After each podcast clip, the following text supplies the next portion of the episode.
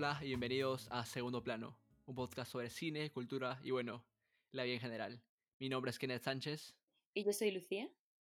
En este primer episodio hablaremos de una de mis películas favoritas y quizás una de las más relevantes de la última década, la obra maestra de Damien Chazelle, La La Land. Estamos grabando esto el 26 de marzo. Lucía y yo vimos la película hace un par de días. Hicimos un Netflix party para respetar la cuarentena y debo decir que fue una experiencia hermosamente dolorosa. Ambos vivimos en áreas distintas de Londres y estamos grabando esto de forma remota. ¿Qué tal la cuarentena por allá, Lucía? Bueno, a ver, de momento, la primera semana bien, lo único que más que una semana me pareció un mes. Pero bueno, es lo que hay. Y también que mm, me he enterado de que el domingo van a cambiar la hora. Pero ¿qué más da si ya como que perdió tanto el sentido de, del tiempo? Pero bueno, ahí vamos, poco a poco. ¿Tú qué tal? Sí, no, estos últimos 11 días han sentido como dos meses. Eh, es, es difícil conseguir motivación todos los días. eh, y bueno, eh, estamos haciendo lo que podemos, ¿no? Eh, para ayudar, mantenernos en casa. Eh, todos, espero que todos los que estén escuchando esto se, se queden en casa eh, y ayuden a su país y a los servicios de salud a que estén en buenas condiciones. Bueno, eso va a ser todo la conversación sobre coronavirus de este podcast. Eh, vamos sin más preámbulos con La La Land.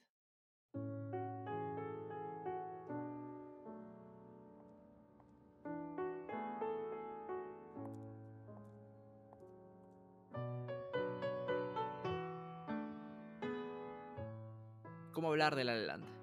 Eh, es una pregunta que, que me hice varias veces antes de, de comenzar el podcast. Eh, es la joya de Damien Chazelle es una obra maestra.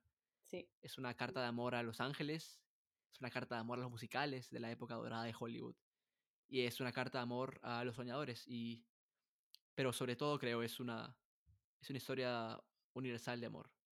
sí. Eh, no sé si coincidas conmigo. Sí, sí, o sea, es una historia universal de amor en el contexto de Hollywood y el contexto de los musicales, que la hace eh, una verdadera obra maestra y una película preciosa. Y aparte, una película que dio mucho de lo que hablar en su tiempo, sobre todo por las nominaciones a los Oscar. Ujú, Sí, vamos con eso un poquito, te tiro un par de datos, ¿qué te parece? Sí, perfecto. Ok, vamos. Eh, La La Land se estrenó en, Venec- en el Festival de Venecia en 2016 y fue un fenómeno mundial. Luego se estrenó a fines de diciembre y a inicios de enero del 2017. Eh, yo la vi en enero de 2017 eh, y tú la viste el mismo año también, creo. Sí, yo la vi en febrero, mm, cerca de San Valentín, por eso igual eso acentuó mi... como me pareció la película, pero bueno, no vamos a hablar de nuestra vida personal. No, vamos a dejar eso para otro momento. Eh, hablando más de los récords que tiene La La eh, comparte el récord de mayor cantidad de nominaciones al Oscar con Titanic y Todo sobre Eva. Las tres recibieron 14 nominaciones, que es un escándalo.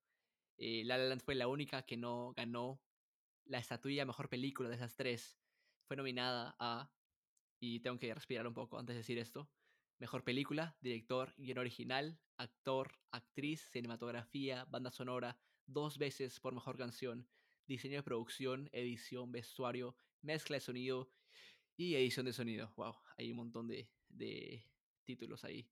Sí, sí. Eh, es la tercera película de Damien Chazelle, un director que tú y yo queremos mucho, un director muy joven, el, el más joven en ganar el Oscar a Mejor Director con 32 años. Sí. Imagínate lo que es eso. Y eh, como dije, es su tercera película, después de Guy and Madeline on a Park Bench y la muy conocida Whiplash. Eh, y es la tercera aparición de la quizás mejor pareja de Hollywood del momento, en Ryan Gosling y Emma Stone. Antes aparecieron juntos en Gangster Squad, una, una película merecidamente olvidada. Y en la tierna comedia romántica Crazy Stupid Love. Es, creo yo, probablemente la mejor actuación de la carrera de Emma, de Emma Stone. Sí. Y es una, es una película fantástica, ¿no? Una película fantástica también. No sé si lo has, bueno, ya hablando también de los Oscar, fue, ha sido la película que más Oscar ha ganado sin ganar el Oscar a mejor película. Lo cual también me parece interesante porque la película tuvo muchas críticas, no a nivel de la cinematografía y todo eso, sino a nivel de la historia. Pero, mm, y eso fue una de las razones por la cual yo, yo quise volver a verla, por, por qué puede hacer una película con una historia que es un poco floja, una película tan especial. Pero bueno, antes de esto vamos a hablar un poco de lo que va la película, por si algunos de nuestro, alguien en la audiencia no, aún no la ha visto. Con spoilers, Claro. sí. Sí, eh, si es que no han visto la película todavía, ah, y si planean verla, eh, les, les pedimos por favor que pongan pausa al podcast ahora para que no los spoilemos. Y bueno, de ahora en adelante vamos a comenzar a dar spoilers sobre La Land. Dale. Eh, bueno, como dijimos antes, es una historia de amor. Eh, Sebastián, eh, con dos protagonistas. Sebastián, un pianista de jazz interpretado por Ryan Gosling, y sobre Mia, una aspirante actriz interpretada por Emma Stone. Ambos están en Los Ángeles, viven en Los Ángeles, tienen sueños diferentes. Emma Stone o Mia eh, quiere ser actriz y quiere estar en películas. Y Ryan Gosling o Sebastian quiere abrir su propio club de jazz. Eh, en una serie de encuentros eh, se enamoran cantando y bailando como lo hace la gente normal. Y, y tienen una relación juntos, pasan momentos juntos, se apoyan, se ayudan, pero eventualmente eh, hay una separación y eventualmente después de que Sebastián no va a la, a la obra de, de Emma Stone, de Mia, eh, se separan. Eh, después de eso, Mia va a una audi- audición y consigue un papel en una película importante y sus caminos se van por dos lugares diferentes, ¿no? Se separan. Y bueno, en la parte final de la película, que es una de las mejores secuencias en la historia del cine moderno, que nos hizo llorar a los dos, hay que decirlo. Sí, he llorado los bastante. Eh, ambos se ven después de cinco años y piensan en lo que pudo haber sido y se despiden bastante, quizás contentos, no lo sabemos, eh, después de haber vivido todo eso, ¿no? Mm. Eh, esa es la trama de La La Land y bueno, eh, decidimos verla como la primera película de, de este podcast por muchísimas razones, pero yo quiero saber qué, qué te motivó a ti a, a verla, Lucía. Pero yo creo que desde, al menos desde mi punto de vista, una de las cosas que más me marcaron de La La Land fue que, o sea, tres años después, no me acordaba muy bien de la historia, o sea, me acordaba, bueno, de los personajes y tal, pero no de cómo se conocían, de lo que pasaba, pero me acordaba muy bien de cómo me sentí, de las emociones tan fuertes que sentí al ver la película, de cómo me emocionó. Entonces quería volver a verla para volver a vivirlo y para un poco ver qué es lo que me había hecho sentirme así. De una manera en la que otras películas, pues igual me acuerdo de lo que van, pero no me acuerdo de cómo me hacen sentir. Y así que eso fue lo que me motivó a mí. Pero no sé si sería lo mismo que por la razón por la que tú la querías ver. No, eh, y me acuerdo que cuando estábamos armando la lista, que es una Sí. lista gigante, no sé si alguna vez la vamos a compartir, pero cuando armamos la lista, eh, yo puse La La Land porque todavía tengo a La Land en, en mi corazón muy, muy, este, muy cerca a mi corazón porque es quizás la mejor experiencia que tenía en una sala de cine. Eh, Mm, me rec- recuerdo haber estado en la, en la sala eh, y por dos horas y siete minutos, que es lo que dura la película, eh, no importaba nada más. eh, no importó nada más, me olvidé de todo, me olvidé con quién estaba, eh, qué estaba haciendo, pero la historia me atrapó eh, y me absorbió totalmente. Y por eso es que el final es tan devastador, porque tú estás siendo parte de esa historia y te puedes sentir identificado con las partes de la historia. Y no sé, después de tres años, eh, quería ver cómo me sentía si la volví a ver porque es una película que a mí me marcó bastante y es una película que todavía recuerdo con mucha, con mucha alegría. Por eso no, no me gusta volver a ver películas que me marcan porque tengo miedo de perder ese sentimiento, esa sensación de,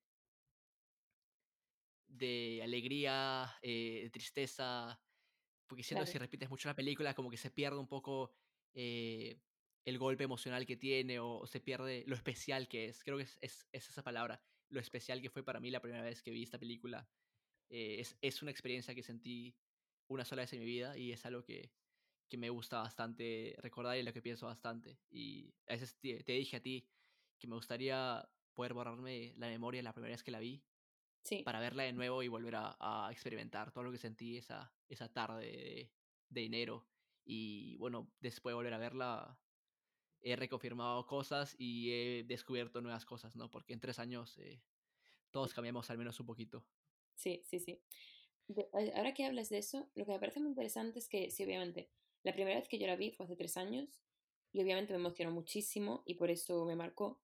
Y al verla tres años después, que yo creo que sé un poco, o sea, obviamente no soy crítica de cine, pero sé más de cine, igual no me emocionó tanto, pero sí que fui capaz de darme cuenta de los pequeños elementos que le hacen una película tan especial. Y yo creo que para mí lo que convierte a La La en una obra maestra, en una obra maestra es cómo está grabada y la manera en la que usan los colores y los planos para, mm, para que todo parezca como un sueño, básicamente. Toda la, toda la película no sabes de verdad si estás viviendo lo que tú dices, un poco pierdes la noción del tiempo, es lo que te importa, porque no sabes, estás viviendo, viendo una película que es en realidad una historia de verdad o si es el sueño de, de uno de los dos. Yo creo que eso que la hace muy, muy especial. Y creo que hay algo, eh, un elemento de, de dualidad que habíamos conversado, Mm, de realidad y de sueño, ¿no? Porque hay momentos en los cuales solamente están hablando tranquilamente y momentos en los cuales están volando en el cielo. mm, O está Sebastián caminando por la bahía y se pone a bailar con, con gente y a cantar. Eh, es esa, esa maravilla, en verdad, entre, entre el sueño y la realidad que, eh, y que maneja muy bien, porque es, es saber cuándo eh, estar en el sueño y cuándo estar en la realidad, que, que me parece que la película maneja bastante bien y que Damien Chazelle maneja de manera impecable.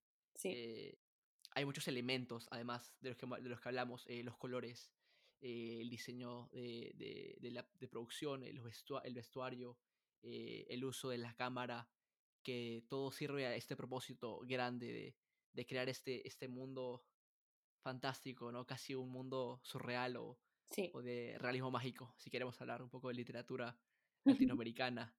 Muy Eh, bien. sí, sí, no, ese es el eh, buen flex mío ahí.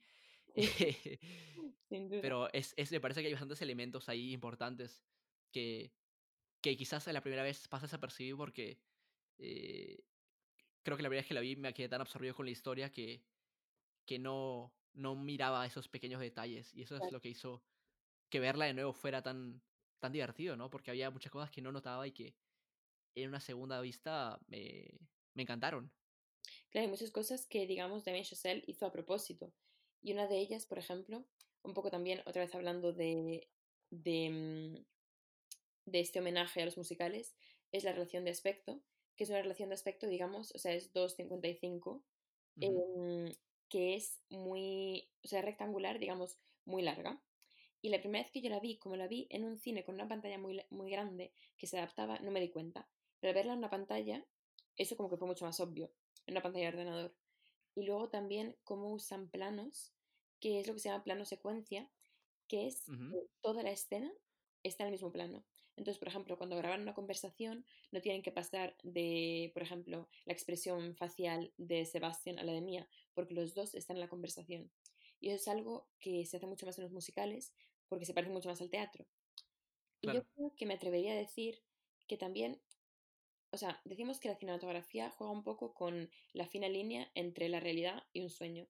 Y yo creo que sí, eso también le hace una película tan especial, porque por una parte es una película que es casi como fantasía, te gusta verlo porque es una vida muy distinta a la que llevas tú. Y es como una manera de escaparte de la realidad. Pero por otro lado, es una historia con la que todos nos podemos identificar. Y yo creo que eso es lo que hace que La La Land sea una obra maestra. Un poco juntar este elemento de fantasía con este elemento de realidad, con el que todos nos podemos Hay em, algo, sí, no, eh, no te quiero interrumpir, pero hay algo universal sobre los sentimientos y sobre los temas expuestos en la película. Sí, Eh, quizás, eh, yo no sé tú, eh, pero yo no soy pianista de jazz, tampoco soy aspirante a actor, eh, pero yo me he enamorado, eh, yo, yo tengo sueños, tengo pasiones, y es algo que, que la mayoría de personas tiene o algunas personas tienen y, y es algo con lo que todos nos podemos identificar, ¿no? Y esa, la- lo universal de esto y lo temporal de estos sentimientos, de estos temas, de esas ideas, es lo que, lo que hacen que esta película sea, eh, sea temporal. Eh, porque, como lo, como lo comentábamos antes de grabar, eh, esta película la escribe Damien Chazelle cuando está en la universidad, con su compañero de cuarto, Justin Horwitz, que es el que compone la, la banda sonora. Él tiene la idea para la película en 2010, pero obviamente a un director nuevo, recién salido de la universidad, no le van a dar el presupuesto para hacer una película como esta, ¿no? claro, sí. A ver quién te da dinero para hacer un musical en el siglo XXI. Sí, no, no, no es que hayan muchísimos musicales. Entonces, para poder este, hacer esta película, eh, hace un corto que es Whiplash. Y Whiplash luego los, los hace película. Y después del éxito rotundo que es Whiplash, que es una película fantástica, Sí, eh, le dan la confianza y le dan el dinero para que pueda hacer esta maravilla, como es La Land, ¿no? Eh, imagínate lo caro que debe ser cerrar una autopista en Los Ángeles por, por dos días, que es lo que demoró filmar la, la secuencia inicial, este, eh, Another Day of Sun, eh, de La La Land. Y para complementar lo que decía sobre la cinematografía, eh, eh, explica en una entrevista que hace que los antiguos documentales, los antiguos documentales, los antiguos musicales se filmaban eh, sin, co sin cortes y sin edición. Era una sola, un solo plano, una sola, una sola toma. Y es lo que quería replicar eh, en esta película, ¿no? Quería replicar el estilo, la forma de hacer las cosas de los musicales clásicos de, Hollywood que tanto homenajean esta película. claro. Y yo creo que también, ahora que lo dices, el hecho de que no haya muchos cortes, que sea casi todo como una toma, yo creo que también luego refuerza mucho uno de los aspectos que, en mi opinión, son los más importantes de la película, que es, como dices tú, las emociones, pero yo creo que un poco la evolución de la relación entre Mia y Sebastián, que te das cuenta en casi todas las escenas en las que están hablando, se puede ver la expresión de los dos. Entonces ahí es cuando se refleja muy bien esta falta de comunicación que digamos es lo que hace que al final la relación, la relación se acabe. Y yo creo que, mm, que la película refleja muy bien lo que es, digamos, las relaciones en ese momento de tu vida, que son cuando tienes pues 20, 30 años, que por un lado ya tienes la edad de eso, de enamorarte y de decidir, pues que sé, empezar una vida con alguien, pero al mismo tiempo es el momento de tu vida en el que tienes que tomar decisiones clave para tu futuro. Y yo creo Claro, que es, algo que la película refleja súper bien en las conversaciones de Mia y Sebastián. sí, hay como que, eh, hay como que un riesgo en cada decisión, ¿no? Eh, Claro. porque, bueno, estamos en esa edad también en la que cada decisión que tomas parece que es la más importante de tu vida. Ujú. Entonces, vivir día a día así es, es complicado y pone definitivamente un poco de presión en la relación.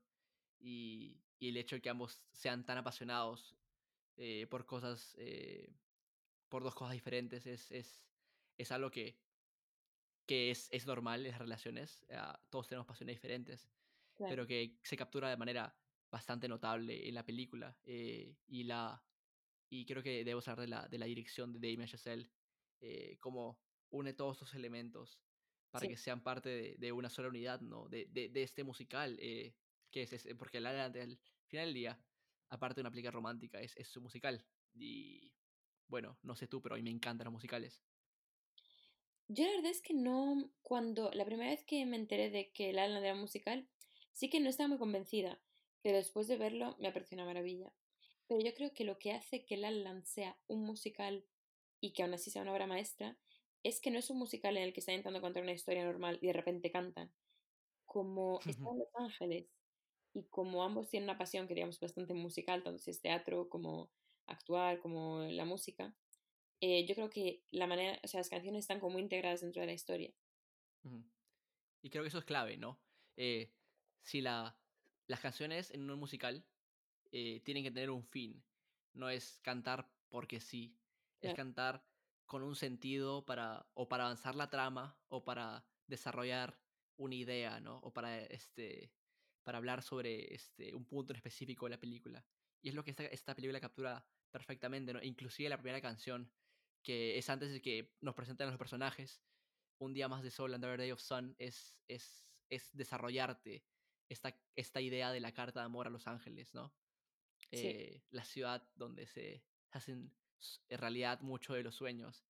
Y es algo que creo que es, es importante hablar porque no hay muchos musicales el día de hoy. Eh, el último musical bueno que, que hubo antes de La La Land es Lo Miserable, es una, es una película que ha sido una obra de teatro hace mucho tiempo.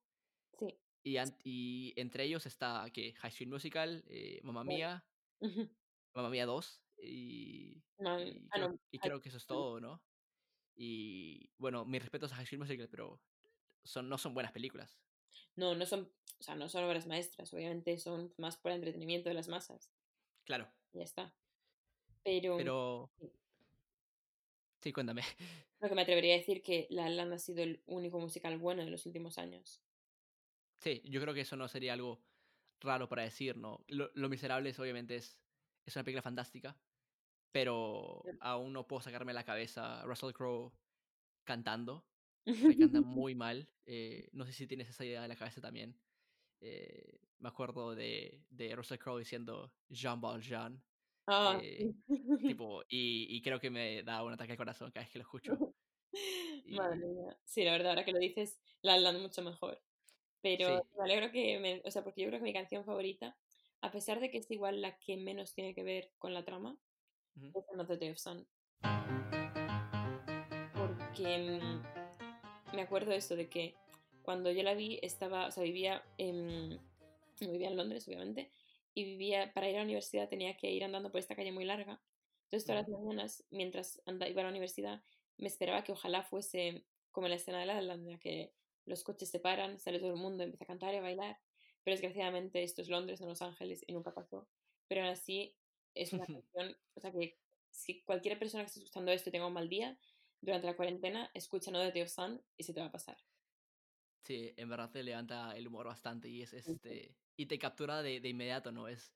eh, dicen que cuando, cuando te dan un guion te, te tienen que capturar en las primeras 20 páginas. Y yo creo que cuando veo una película Sí, tienes que capturar en los primeros 20 10 minutos, o si no, sí, bueno, perdí el interés. Eh, y la película de golpe te agarra. Hmm, Porque estás en la sala y comienzan a cantar eh, en medio de la autopista y es, es fantástico. Es un número musical tipo que es verdaderamente una locura. sí, Es como los Eh, de antes, ya no los hacen así. sí, no, ya no se hacen así. Y creo que es una frase clave para escribir esta película, ¿no? Eh, no soy tan nostálgico porque no soy tan viejo, pero eh, cuando lo promocionaron, la, promociona- promocionaron la película acá en Inglaterra, me acuerdo que eh, yo voy al Odeon siempre, porque tengo membresía, y, y fui al Odeon para verla y, la, y promocionaron a La La Land con esta frase. Eh, they, don't, they don't do them like they used to. No, a- aún las hacen como las hacían antes. Esa era la frase que, que hacían. Y ponían la, la escena en la cual bailaban en, en, la- en el amanecer en, en Los Ángeles. Y es que es, es este es el homenaje al Hollywood antiguo y hay mucha gente que, que sueña y vive y estudia mucho el Hollywood clásico, ¿no? Y esta película es perfecta para ellos. Es, es traer todas estas cosas antiguas y que a mí me, me, me fascinan. No he visto suficiente de Hollywood antiguo, pero creo que es la mejor manera de, de ponerlo, ¿no? Es una combinación entre lo antiguo y lo moderno, ¿no? Y es una combinación perfecta, Sí, en mi opinión. temporal, claro. Claro, es lo que lo hace tan bueno en 2017 como lo va a hacer bueno hoy, como quizás la va a ser bueno en cinco años, a menos que algo pase con Damien Chazelle, eh, qué sé yo, ¿entiendes? Pero hablabas de tu canción favorita y, y en Adore de Osan, y yo creo que mi canción favorita, bueno, de, hay muchísimas. Eh, mención especial a, a We Start a Fire de John Legend. Ah, eh, sí. mención especial, es una canción muy pegajosa, pero mi canción favorita es Audition. but said she would do it again. eh, a la canción de la audición de Emma Stone, que la letra, la manera en la cual Emma Stone la interpreta, eh, el momento de la película también, ¿no? Es, es como, esta es tu última bala, ¿no? Es, es lo que sentía cuando vi la película. Si Emma Stone no consigue este papel, eh, se acabó, porque no quería intentarlo de nuevo. Y es, es dejarlo todo, ¿no? Es este, eh, puedo decir la última bala, es como en el fútbol americano le dirían el Hail, Hail Mary Pass, el pase desesperado para tratar de ganar el partido. Y así es como siento, siento que es una, una escena en la cual está dejando todo, está dejando lo último que, que le queda a Emma Stone, y es una escena bellísima, ¿no? Eh, te, te, cuento un, un, dato interesante que le, estaba leyendo mientras me preparaba para esto, Ujú. eh, sobre esa escena de Audition. Eh, Emma Stone la, la canta, canta la, la canción en, en el set, lo cual me pareció eh, fantástico. Ajá. Eh, canta la canción en el set, y, pero no hay una pista eh, grabada para, para que Emma cante, lo cual es este, extraño, porque normalmente hay una pista grabada antes, ¿no? Porque se, se, normalmente se, se graba la canción y luego solamente mueve los labios Claro. en el set. En, en, este, en este caso, Emma Stone cantó la canción en el set y no había pistas, sino que para darle más control a Emma sobre la escena, Damien Chazelle le dijo, Emma, tú decides cuándo pasamos del diálogo a la canción. Entonces, Emma Stone decidía cuándo, cuándo dejaba de hablar y cuándo comenzaba a cantar. Entonces, eh, en la otra sala, Justin Horwitz, el compañero de cuarto de, de- y el compositor de la banda sonora de la película, estaba en la otra sala esperando que Emma Stone comenzara a cantar para poder este, poner la música, ¿no?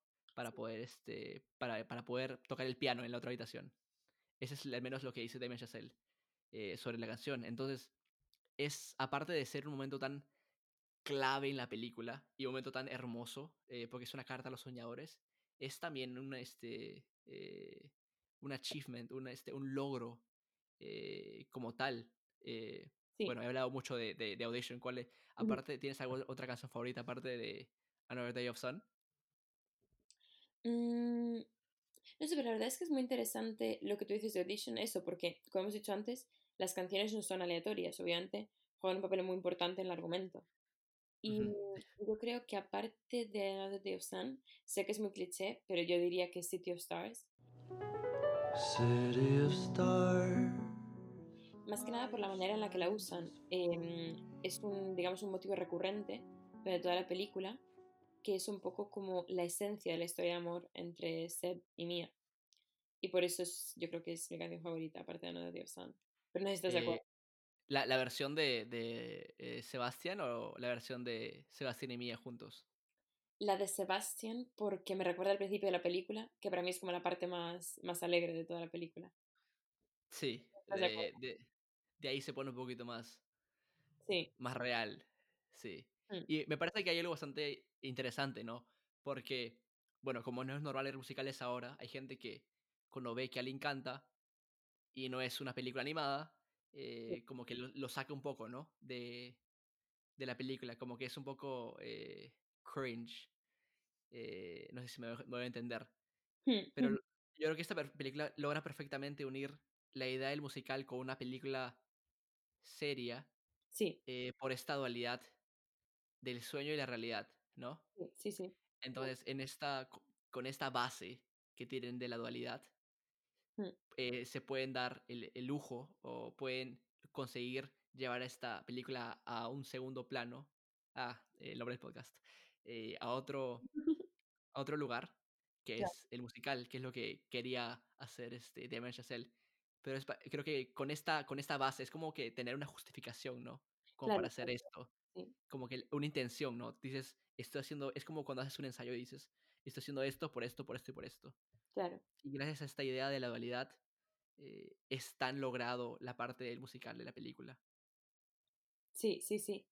Y de hecho, o sea, em, ahora que dices de un poco cómo integra la parte musical y la dualidad entre la realidad y, mm, y el sueño, también lo hacen de manera muy inteligente, porque en una de mis escenas favoritas, que es, mientras que toda la película tiene un poco ese aspecto de sueño, hay una escena, eso que es de mis favoritas, en las que, ups, em, en las que, mm, me ha thrown, away, thrown off, pero mm, en la que claramente no es, la, o sea, no es ningún tipo de sueño, es la realidad, y es la escena en la que Mia al final, digamos, presenta su obra de teatro y, y no va nadie, digamos que era como un poco su obra maestra, y Sí. no se presenta nadie, luego sale del teatro y ahí es cuando se da cuenta de que Seb no ha ido a verla y cuando le dice una frase que para mí eh, tiene mucho significado en la película, que es em, estudiarte hacia el ridículo.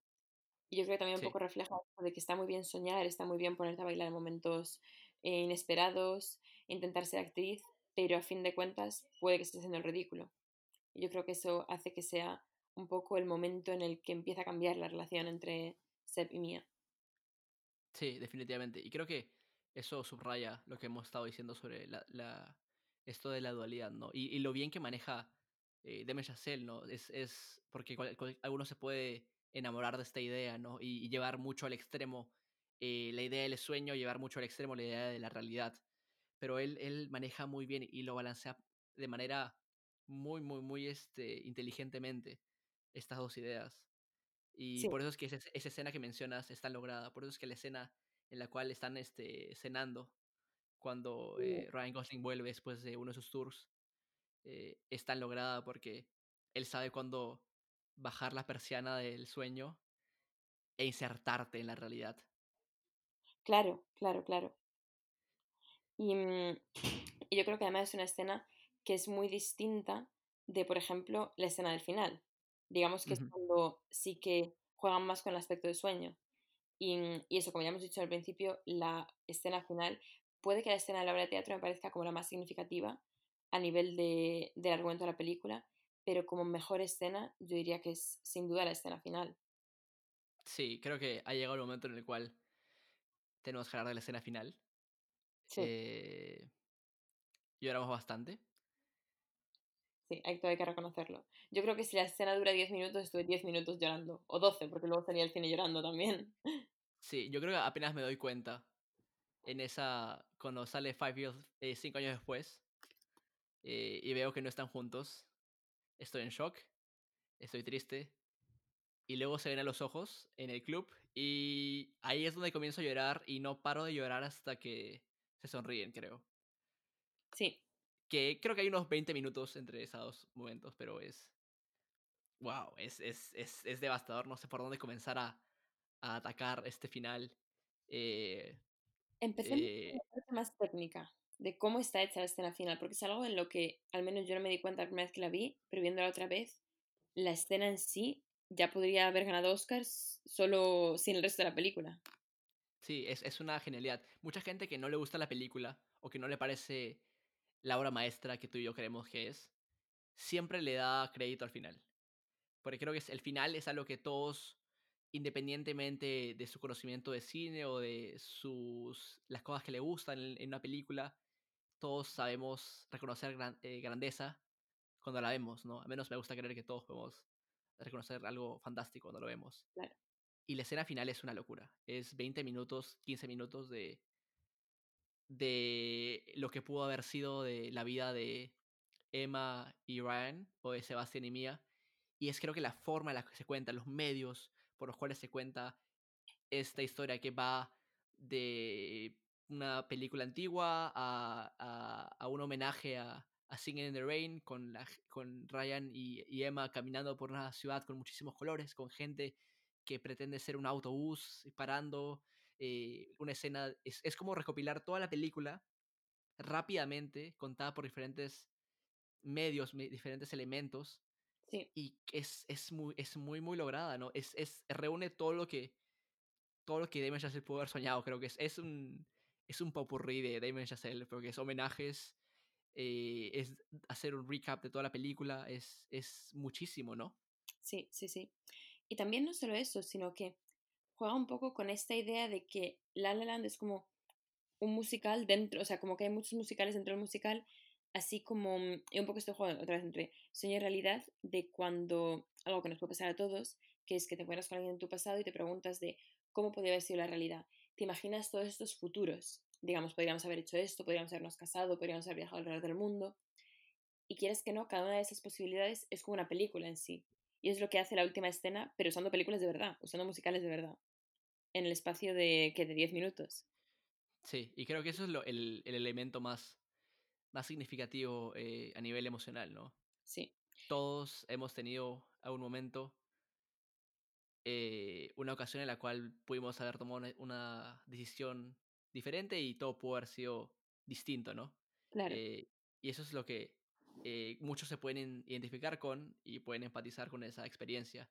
Pero no todos podemos verlo en el cine y ver como todo lo que pudo haber sido contado claro. de manera tan, tan hermosa. Y es, es la manera y es el, lo que está detrás.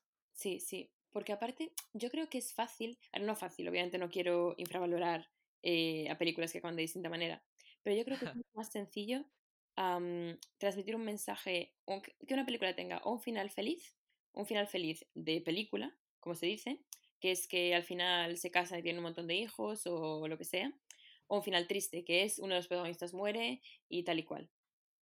Eso puede ser, o sea, puede emocionarte mucho, pero es bastante simple. Mientras que al final de La La Land me parece muy complejo porque mientras yo lloraba, también me acuerdo de llorar y decir, pero ¿por qué estoy llorando si no es un final triste?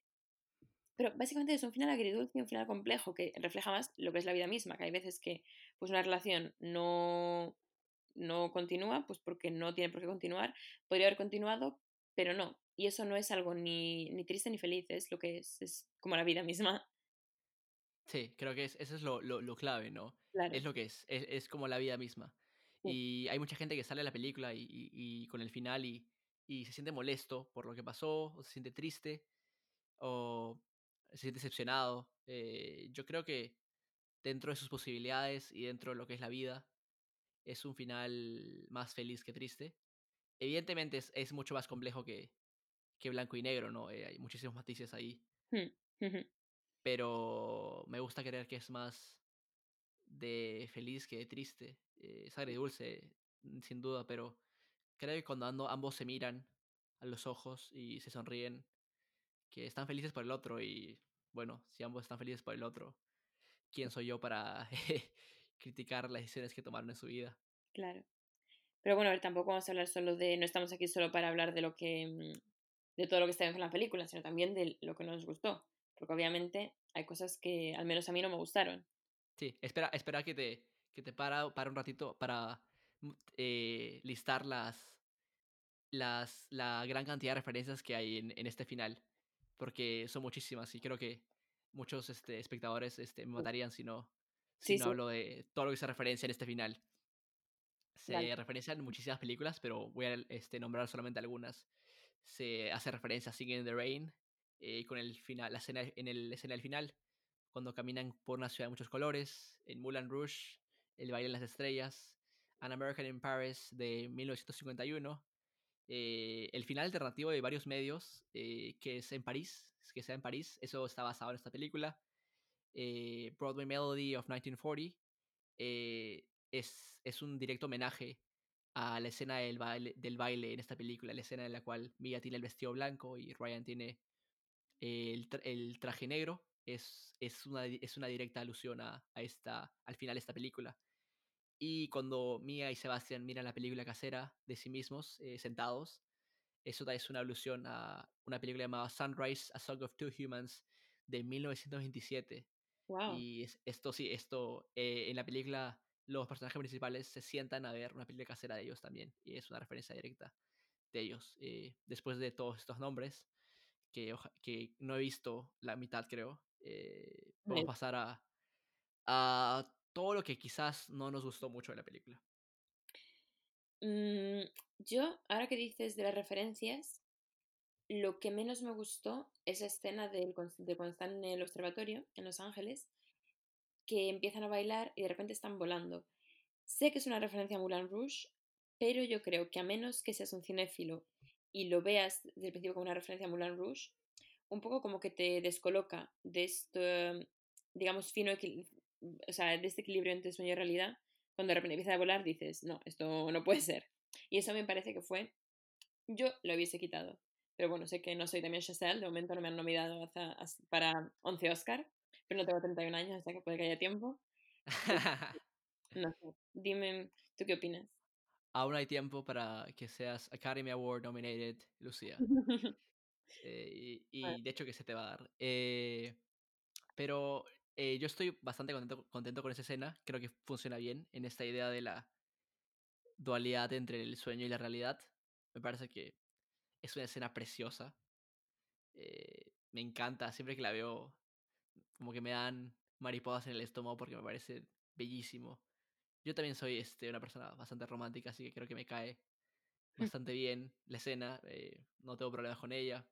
Hay gente que dice, pero no aporta nada a la trama. Eh, bueno, no todo, es, no, no todo es trama, amigos, no todo es trama.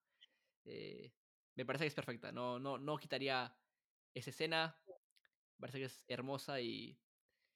Y es el único momento en el cual en la, en la película, en la cual Damien Chazelle edita la escena para ponerla al revés, es en la parte Sí. final del baile.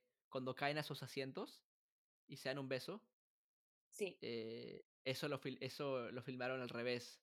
Comienza, eh, se filma con ellos besándose y luego subiendo. Y en la sala de edición hacen que caigan del cielo y se sienten y se besen. sí, Imagínate filmar eso al revés. Ah, y ya. es, sí, eh, y eso es lo que me parece un, un gran, este, un gran logro de la película, ¿no? Eh, algo que a mucha gente le molestó y a mí personalmente no es cómo cantan y cómo bailan Emma Stone y Ryan Gosling.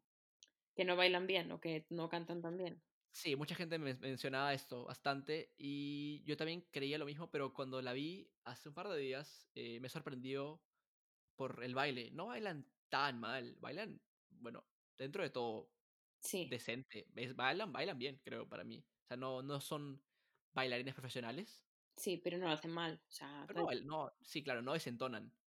Ahora, el canto es diferente. El canto no es excepcional, pero no creo que sea malo. Y, y a- antes de ver la película me, me dijiste que, que te parecía que no cantaban bien. A ver, sí, yo, o sea, la primera vez que la vi, de hecho, me pareció que eso, no bailaban ni cantaban tan bien y que me pareció un poco raro.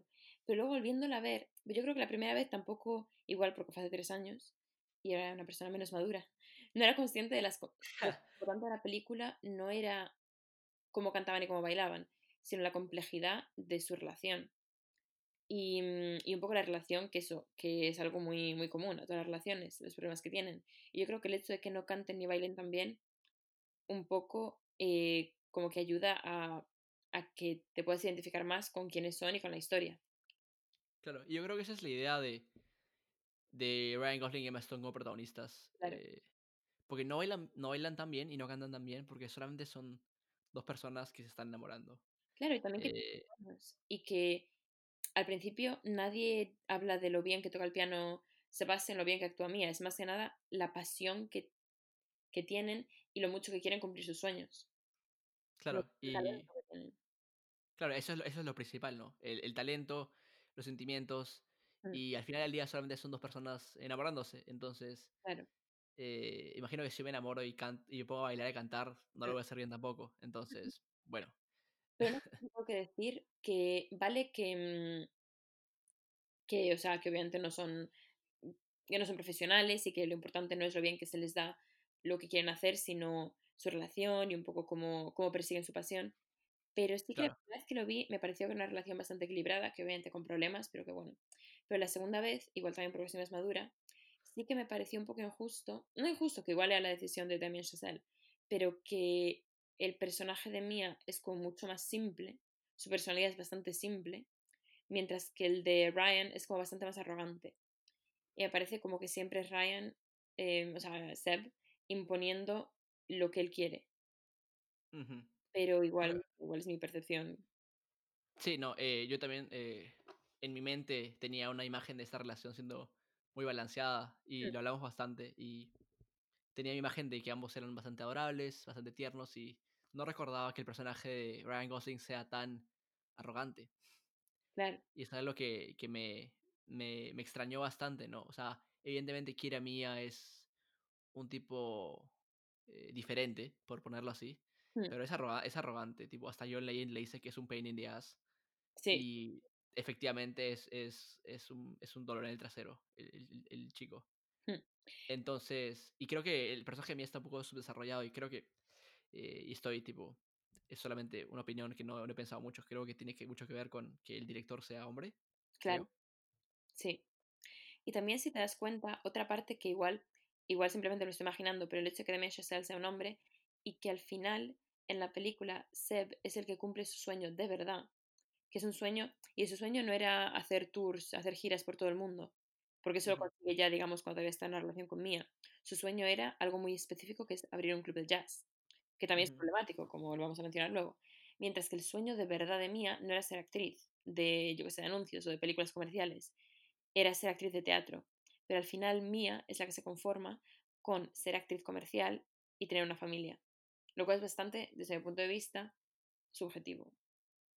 Sí, eh, yo creo que tienes razón en ese, en ese eh, punto, pero yo creo que Mia, al menos su sueño era eh, ser una actriz, ¿no? No sé si de teatro, Sí, pero creo que soñaba con ser actriz, pero el, el- los, sus sueños son diferentes, ¿no? El sueño de, de Sebastián es, es, es, es muy específico y, como dijiste, problemático, por lo de salvar el jazz y tener su club de jazz. Y mientras que el sueño de Mia es solamente ser actriz. Eh, no Mm. lo sé. eh, definitivamente creo que el personaje de está, en- al menos comparado con el Ryan, está bastante subdesarrollado. Sí, sí, sí. Pero bueno, yo creo que ya que lo hemos mencionado, también es importante hablar no solo de la película en sí, sino un poco de, de su recepción. Y bueno, sí, obviamente vamos a hablar de la recepción de los Oscars, de las nominaciones, de todo eso. Pero yo creo que algo muy importante es un poco lo controvertida que fue esta película en su día, sobre todo por el tema del jazz. Porque digamos que en la película Sebastian es un hombre blanco, por decirlo así, que le gusta mucho el jazz y que además no solo le gusta y le gusta tocar música jazz, sino que quiere salvar el jazz. Y eso fue algo muy controvertido entre la comunidad afroamericana porque el jazz es un género de música que, digamos, surgió dentro de esa comunidad. Entonces la idea de que tuviese que venir alguien blanco para salvarlo y para hacer que vuelve, que tuviese tener éxito, fue algo con lo que no estaban de acuerdo. Sí, creo que eh, es bastante... Este es el, el punto negativo de la película, ¿no? El, Sí, dentro de los muchos puntos altos, esto es algo bastante evidente y bastante negativo, ¿no? Eh, la controversia sobre el- los temas raciales que se tocan en la película. Eh, yo creo que Damien Chazelle comete un error eh, porque acapara eh, la narrativa y el protagonismo que, que, la gente, que las personas de origen afroamericano deben tener con el jazz, ¿no? Es, es, si es que alguien salva el jazz, idealmente no sería un hombre blanco, ¿no? Porque claro. viene este tema del, del white savior, del salvador blanco, que, que está presente en tantas películas y que le hace daño a tanto, tanto, tanto al, al cine. Sí. Y es algo en lo cual esta película cae, ¿no? Y que también Chazelle haciendo una película en el siglo XXI no tendría que haber caído. En su defensa, todo hay que decir que leí y me pareció interesante que parece ser que el tema del jazz es algo bastante autobiográfico para Damien Chazelle, porque él mismo, antes de, de estudiar cine, quería ser músico de jazz. Entonces, vale, está bien que lo incluya en la película, pero así como Damien Chazelle nunca salvó el mundo del jazz, Sebastian tampoco tenía que haberlo hecho. Pero bueno, Sí, creo que es, es algo que debió haber cedido, ¿no? Eh, hay mucho privilegio y es algo que Damien Chazelle debió haber visto y con lo cual debió haber resuelto. Mm. Y quizás eso cambia la película, sí, pero para bien, ¿no? Sí, yo creo que igual, probablemente en el futuro, en otras películas que haga, eh, igual tendrá más cuidado con estos, con estos temas también. Aunque sea para mal, está bien que salgan películas como La La Land para que se hable más de estos temas. O sea que a fin de cuentas yo creo que es algo positivo que, que se cree una narrativa sobre, sobre estos problemas en Hollywood. Sí, definitivamente. Y creo que fue una discusión, al menos en la crítica, que fue bastante enriquecedora. Al menos a mí me sirvió bastante para entender sobre estos asuntos de representación Claro, y de protagonismo en, en la narrativa personal que tienen muchos este, grupos este, no, no blancos. claro. Eh, bueno, eh, pasando de la nota negativa A la parte final del podcast, eh, eh, ¿cuál, ¿cuál sería tu eh, rating final de la película? ¿Cuál sería tu puntaje que le pondrías fuera de 10? Hmm, Como ya te he dicho muchas veces, yo creo que para mí el 10 no existe. Y en eso coincidimos. Porque si le pusiese un 10 a una película, significa que ya he visto todas las películas del mundo. Y que ya, pues ya no tengo por qué ver, mm, ya puedo dejar de interesarme por el cine, porque ya está. Para mí es algo como que tiene que dar como algo inalcanzable. Pero mm, aún así, yo a La La Land le pondría un 8,5 por cómo está grabada, por la cinematografía, que es una auténtica obra de arte, y por el hecho de que no solo es una película, sino que es, es una carta de amor a las historias de amor en sí, una carta de amor a Hollywood y una carta de amor al cine. Y a la idea del cine, a la idea de vivir tu vida o de crear historias así fantásticas. Y yo creo que por eso le doy un 8,5, que en mi ranking es algo muy alto. sí, no, al igual, ganado, pero un 8,5 está muy bien. no, sí, al igual que tú, eh, no, no creo en los dieces, eh, porque creo que siempre se puede mejorar una película, ¿no? Eh, No creo que haya película perfecta. Entonces, para mí La Land es un 9, eh, por todo lo que tú has dicho, no quiero repetir, eh, porque tú, tú lo has dicho mejor que yo lo podría decir. Hombre, no. Y, y también está el valor emocional que, que le tengo a esta película, que la quiero mucho, es una de mis películas favoritas. A mí me gusta más lidiar en términos de películas favoritas que mejor película, Sí, porque no soy crítico de cine, no creo que sé tanto de cine como otras personas, entonces eh, prefiero lidiar en términos de qué película me gusta más y qué película me gusta menos. Y esta es definitivamente una de mis tres películas favoritas de, de todos los tiempos. Y hablando de, eh, de rankings eh, personales y en general, eh, si tuvieras que armar un ranking de las mejores películas de los últimos 20 años, del siglo XXI, sí. ¿en qué top estaría La La Land? Porque yo creo que la pondría en un top 25. En un top 25 entra definitivamente La La Land. Yo definitivamente en un top 50 por el homenaje que hace a los clásicos y puede ser que en un top 25 también. Tendría que tendría que ver un poco así cuáles son mis otras opciones, pero top Claro, 50 seguro que sí. sí. Eso. Es una película que está, está muy arriba de nuestros rankings personales. sí.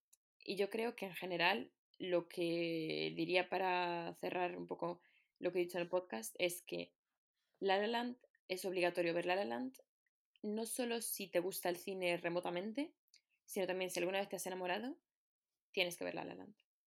Sí, creo que La La Land se ha ganado no solo un lugar en nuestros eh, corazones, sino un lugar en la historia del cine moderno, ¿no? Fue un Sí, fenómeno mundial y, y seguirá ganando seguidores mientras pasen los años. sí, Y creo que acá hemos hecho una hemos hecho lo mejor que hemos podido por eh, hablar y desarrollar bastantes puntos sobre esta película hermosa. Estamos muy felices de tener a Hmm. alguien como Damien Chazelle en nuestras vidas, que sigue haciendo películas extraordinarias. sí, Y esta es su obra maestra. Y veremos si es que alguna vez hace alguna mejor. eso, Bueno, veremos. eso ha sido todo aquí en segundo plano. Espero que, esperemos que les haya gustado y si les gustó, dejen un comentario en Apple Podcasts, en Spotify o en nuestra cuenta de Twitter, arroba segundo plano guion bajo. Mi nombre es Kenneth Sánchez y me pueden encontrar en Twitter como arroba Kenneth Sánchez G. Y yo soy Lucía González. Me podéis encontrar en Twitter como arroba Lucía Gemantecón. Sí, y muchas gracias Lucía eh, por este por hablar conmigo sobre esta bella película y muchas gracias a todos por escucharnos. Nos vemos en el próximo episodio en el cual hablaremos de la joya de Paweł Pawlikowski, Guerra Fría, una película polaca verdaderamente hermosa. Cuídense mucho y nos estamos viendo. Chao.